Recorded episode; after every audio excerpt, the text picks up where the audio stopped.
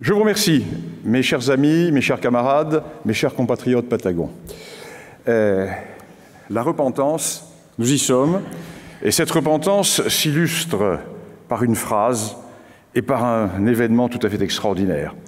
Le 10 mai, jour de mon anniversaire, mais 2001, quelques années après ma naissance, euh, le 10 mai 2001, à l'unanimité, les députés français, Jacques Chirac régnant, les députés français à l'unanimité, donc y compris les députés de droite, et en première lecture, ont voté une loi, la loi dite Taubira. Alors cette loi dite Taubira est une loi qui qualifie de crime contre l'humanité la traite esclavagiste, mais pas n'importe quelle traite esclavagiste, la seule et unique traite esclavagiste européenne. Et là, nous sommes véritablement au cœur du processus révolutionnaire, car en fait, nous sommes en face d'un processus révolutionnaire. la révolution marxiste a laissé la place à un autre type de révolution. Et notre ami Portela l'a bien montré tout à l'heure. Alors, cette loi est tout à fait extraordinaire, car elle passe sous silence la principale traite. Une carte, s'il vous plaît. Euh, la principale traite qui était la carte, s'il vous plaît, qui était la traite euh, arabo-musulmane. Et pourquoi, s'il est possible d'avoir la carte, euh, ou alors je vous, vous la dessiner Bien. Cette loi passe sous silence cette apocalypse continentale que fut la traite arabo-musulmane. Une traite qui débuta dès le début de la colonisation arabo-musulmane, donc au tout début de l'expansion, et qui se continue aujourd'hui encore, euh, puisqu'en Mauritanie, il y a encore de l'esclavage.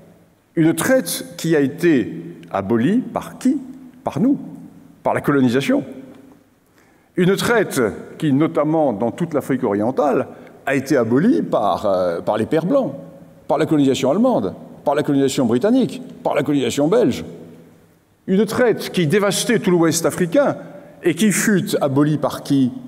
Eh bien, par nos anciens des troupes de marine, qui, sur les lieux mêmes où aujourd'hui Barkhane et nos jeunes camarades combattent, déjà à l'époque luttaient contre les mêmes, c'est-à-dire contre les nordistes esclavagistes qui ravageaient les sudistes, Bambara euh, et autres. Très exactement au même endroit. Archinard, Trintignant se battaient là où aujourd'hui Barkhane tend ses embuscades contre, contre les descendants de ces esclavagistes. Et pas un mot. Pas un mot de cette traite. Et pourquoi? Eh bien, avec une franchise révolutionnaire digne des plus grands champions de la GPU, Christiane Taubira, à une interview du journal L'Express du 4 mai 2006, question qui était la suivante. Mais pourquoi, dans cette loi votée je rappelle, par tous les moutons de la pseudo-droite, hein, tous les députés à l'époque de Chirac régnant. Hein, nous ne, sommes pas, nous ne sommes pas sous Mitterrand, nous sommes sous Chirac. Pourquoi Pourquoi avoir mis de côté cette réalité de la traite arabo-musulmane? Et que répond Christiane Taubira? Eh bien, tout simplement, nous avons passé sous silence la traite arabo-musulmane, j'ouvre les guillemets, afin que les jeunes Arabes ne portent pas sur leur dos tout le poids de l'héritage des méfaits des Arabes. Quand même extraordinaire.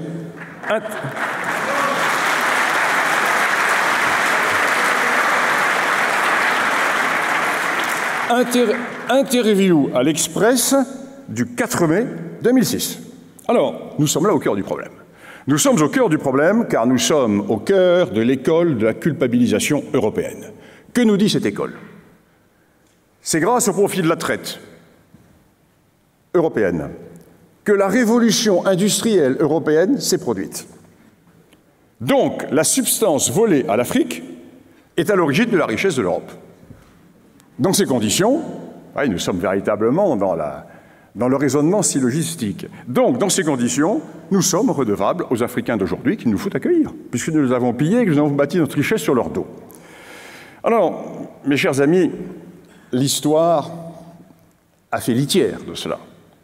Alors, on me reproche souvent, très souvent, de, parler de, l'école anglo-saxonne, mais l'avantage du libéralisme au sens anglo-saxon est qu'il n'a pas de tabou et que les découvertes scientifiques qui sont faites dans le monde anglo-saxon passent dans la réalité de tous les jours, alors qu'en France, nous avons des grands chercheurs, Petri Grenouillot par exemple, qui ont traité la question, mais qui n'arrivent pas à franchir le mur du silence parce qu'il y a le cercle de feu. Le cercle de feu, pourquoi? Parce que tous les programmes du secondaire sont faits par des bolcheviques ou des post-bolcheviques, parce que les livres du secondaire sont faits par des gens qui sont partisans de l'école de la culpabilisation, parce que le corps enseignant est décérébré, et parce que nos hommes politiques n'ont rien au fond de la culotte. Donc,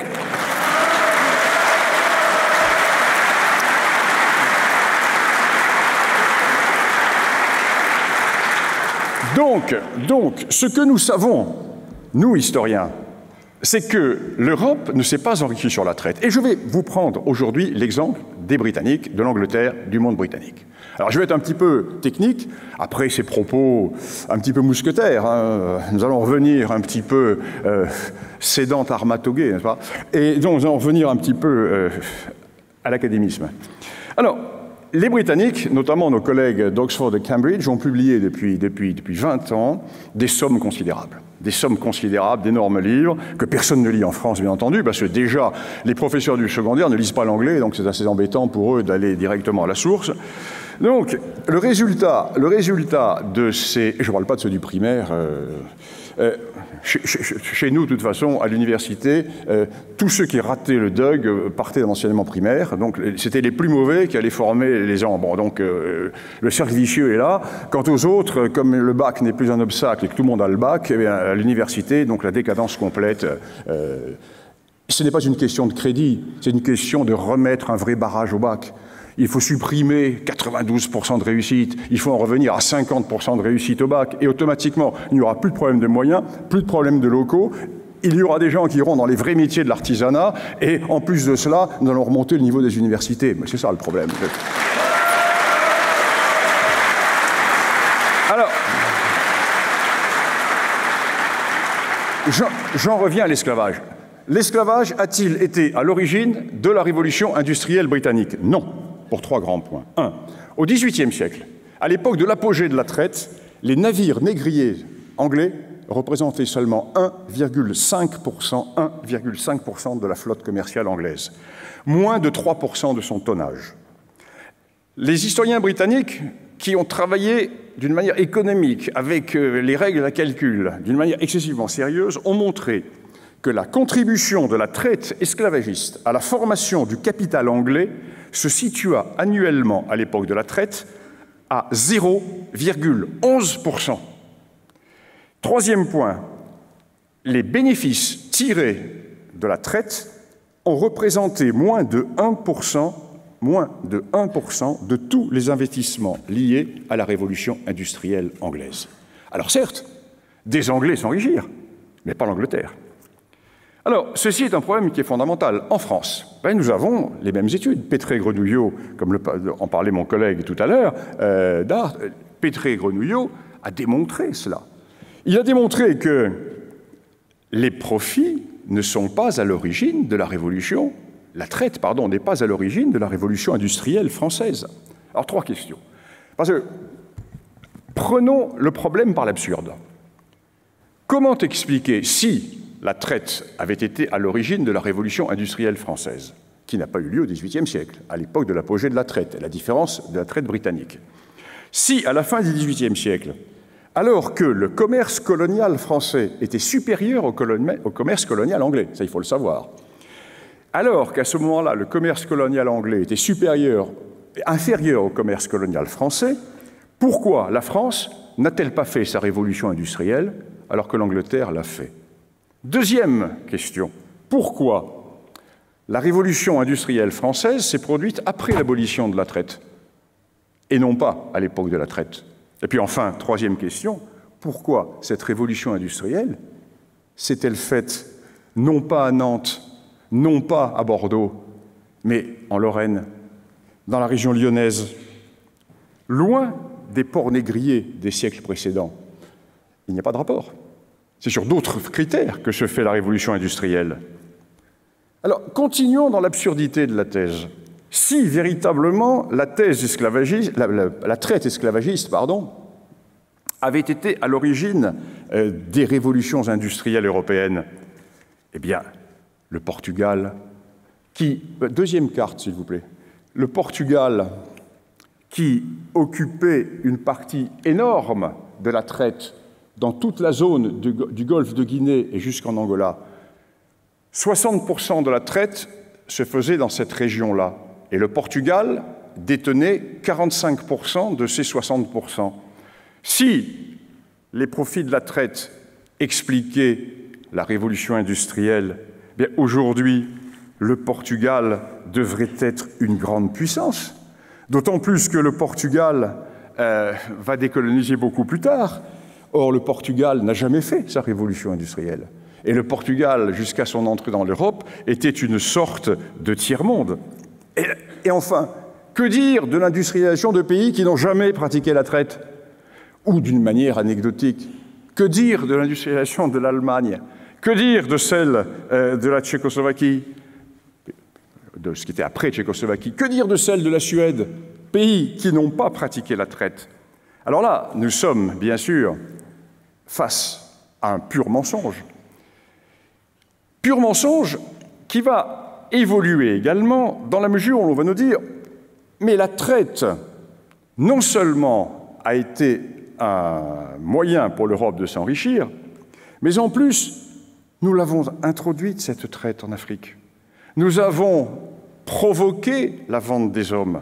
Mais là encore, nous sommes dans le mensonge le plus total, parce que la traite a toujours existé en Afrique. Elle a existé d'une manière traditionnelle, elle a existé d'une manière arabo-musulmane. C'est nous qui avions mis fin à cette traite. Parce que la réalité, c'est qu'une partie de l'Afrique s'est enrichie en vendant l'autre partie de l'Afrique. La réalité, c'est que la traite des Noirs a été faite par d'autres Noirs. Des Noirs qui ont vendu leurs frères noirs. Alors, la carte le montre bien. toutes ces taches rouges, ce sont les royaumes esclavagistes partenaires des Européens. Parce que les Européens n'allaient pas chasser les esclaves. Pourquoi risquer les maladies, le vomito negro, toutes les maladies, les tribus, les Arrivé sur les bateaux, on attendait euh, dans les bonnes pratiques commerciales euh, que les partenaires, qui étaient les maîtres du marché et des flux du marché, viennent livrer les gens qu'ils avaient capturés ou qu'ils avaient achetés à ceux qui avaient capturé plus au nord. Tous ces royaumes ont tiré une fortune considérable. Et d'ailleurs, cette zone va s'appauvrir après l'abolition parce que c'est leur ressource qui disparaît. Alors ces royaumes qui furent tout à fait rayonnants fin 17e, 18e et 19e vont disparaître euh, au 19e siècle quand les Européens auront aboli la traite. Et c'est à ce moment-là que la décadence de la zone côtière va apparaître et que va renaître la zone sahélienne.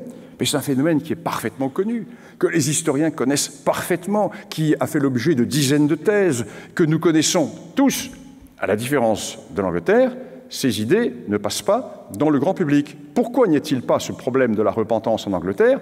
Tout simplement parce que les découvertes des universitaires ne sont pas censurées par la doxa officielle.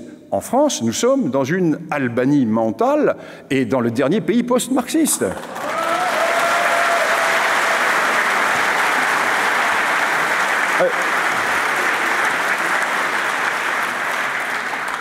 Alors, un exemple voyez, ces royaumes. Eh bien, en 1750, le roi du Dahomey, grand royaume esclavagiste, Tegbessou, vendait chaque année plus de 9000 esclaves que ses forces capturaient plus au nord aux négriers européens. Et les revenus qu'il en tirait étaient largement, ils ont été calculés, parce que les Britanniques euh, sont les spécialistes de l'histoire économique, et ils ont calculé tout cela. Nos collègues, d'Oxford et de Cambridge, ils l'ont calculé.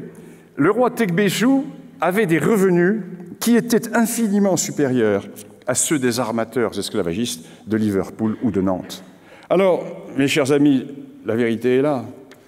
La vérité est là. Alors, je ne vous parlerai pas de la colonisation parce que notre collègue en a parlé, puis parce que j'ai l'épée dans les reins avec la montre. Euh, voilà où nous en sommes. Eh bien, ce point nous autorise à dire que nous n'avons pas pillé l'Afrique avec l'époque de la traite. Non seulement nous ne l'avons pas pillé, mais en plus, c'est nous qui avons libéré les Africains de la traite. Et nous sommes.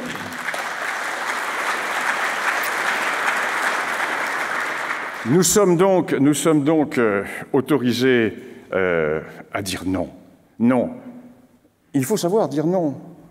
Mais pour, pour dire non, euh, il faut avoir du courage.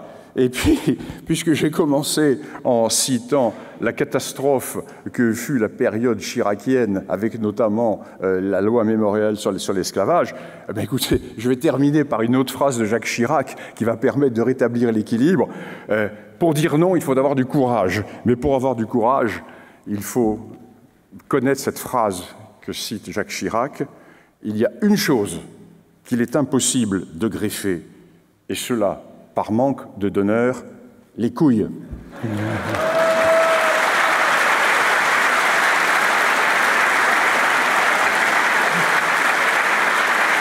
Merci infiniment pour ces propos mousquetaires.